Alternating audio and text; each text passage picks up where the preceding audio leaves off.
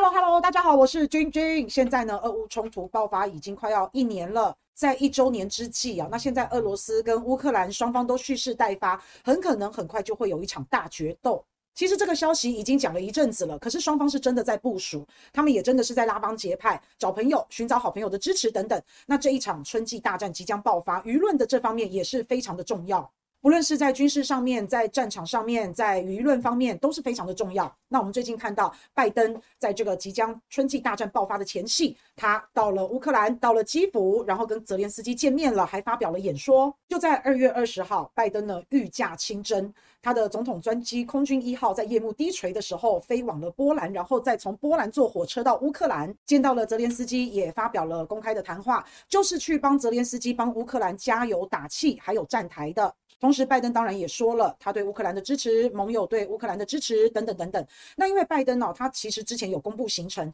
二月二十号到二月二十二号，他应该是要去访问波兰。而且在他行程公布的时候，就很多人在问：哎，那拜登你要去波兰，你会不会顺便的就去基辅？那时候白宫的发言人还说不会不会，他们没有这样子的计划。结果没想到呢，拜登到了波兰，就从波兰的边境搭着火车就抵达了基辅，实现了对乌克兰的秘密访问了。然后这个时间点很敏感，等于是在俄乌战争即将满一周年的时候，然后又在春季大战即将爆发之际。那这个时候呢，美国总统去找泽连斯基，当然很明显就是在支持乌克兰，也是选边站，然后也是押宝，也是给乌克兰信心让全世界知道乌克兰一定会大获全胜。在这种大战开始之前，拜登这个动作可以说就是信心喊话。那当然，像拜登这些玩政治玩了这么久的人，我讲真的啦，如果他今天去乌克兰，然后乌克兰最后大决战大失败，那拜登这个脸真的是没有地方挂。所以他应该是认为乌克兰会赢，应该是对乌克兰有这样子的信心跟把握度，他才会在这个时刻。前往乌克兰，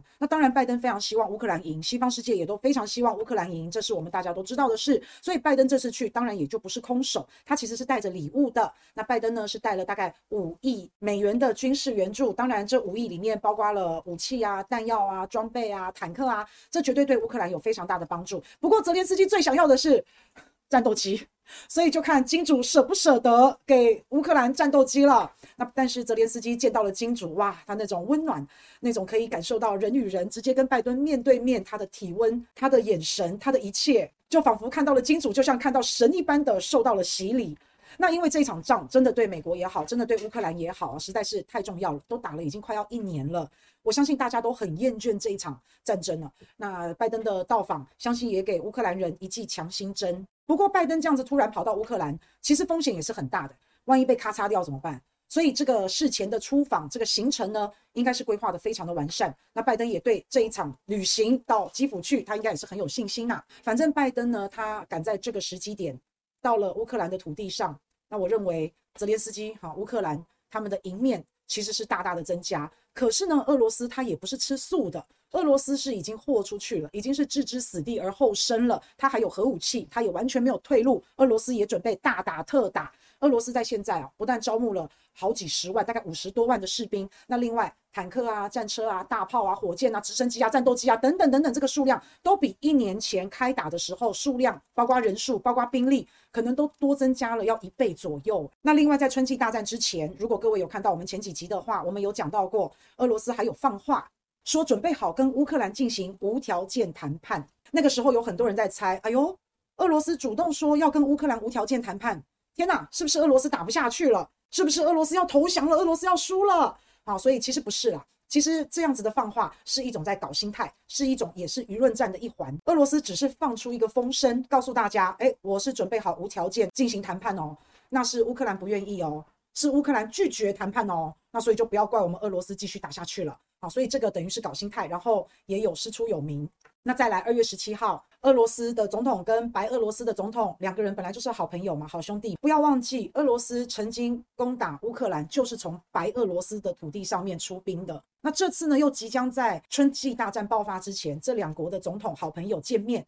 好，我们不知道他聊什么，但是想也知道，一定是在为了春季大战有一些沟通，有一些协调。反正呢，现在不管是俄罗斯也好，不管是乌克兰也好，两边都已经蓄势待发，在为春季总攻做一个准备。那美国的情报机构也表示啊，大概是三月份的时候，俄罗斯可能就会出兵。我觉得这个可信度是蛮高的啦。一方面，美国的情报机构其实在去年都没有人相信俄罗斯会攻打乌克兰的时候，美国就一直在说俄罗斯会打乌克兰，俄罗斯会打乌克兰。所以我觉得美国的情报机构的这一席话，三月份可能春天攻势要来了。我觉得这席话是可信度蛮高的。那再来，俄罗斯就确实是在步兵嘛，它确实是在部署嘛，啊，这个东西是藏不住的，是瞒不了的。那另外，三月份也是一个很好的时机点，因为春天到了，但是冰雪都还没有融化。如果冰雪融化的时候，那个满地的泥泞啊，那个坦克车开不过去，那没办法打，所以一定会在冰雪融之前展开攻击，这个是时机点比较合理的。反正呢，在春天来临之际，很多好朋友在迎接春天，但是在乌克兰跟俄罗斯，春天可能会有很多的生命死去牺牲。现在再回想起来，这一场场仗到底是为了什么？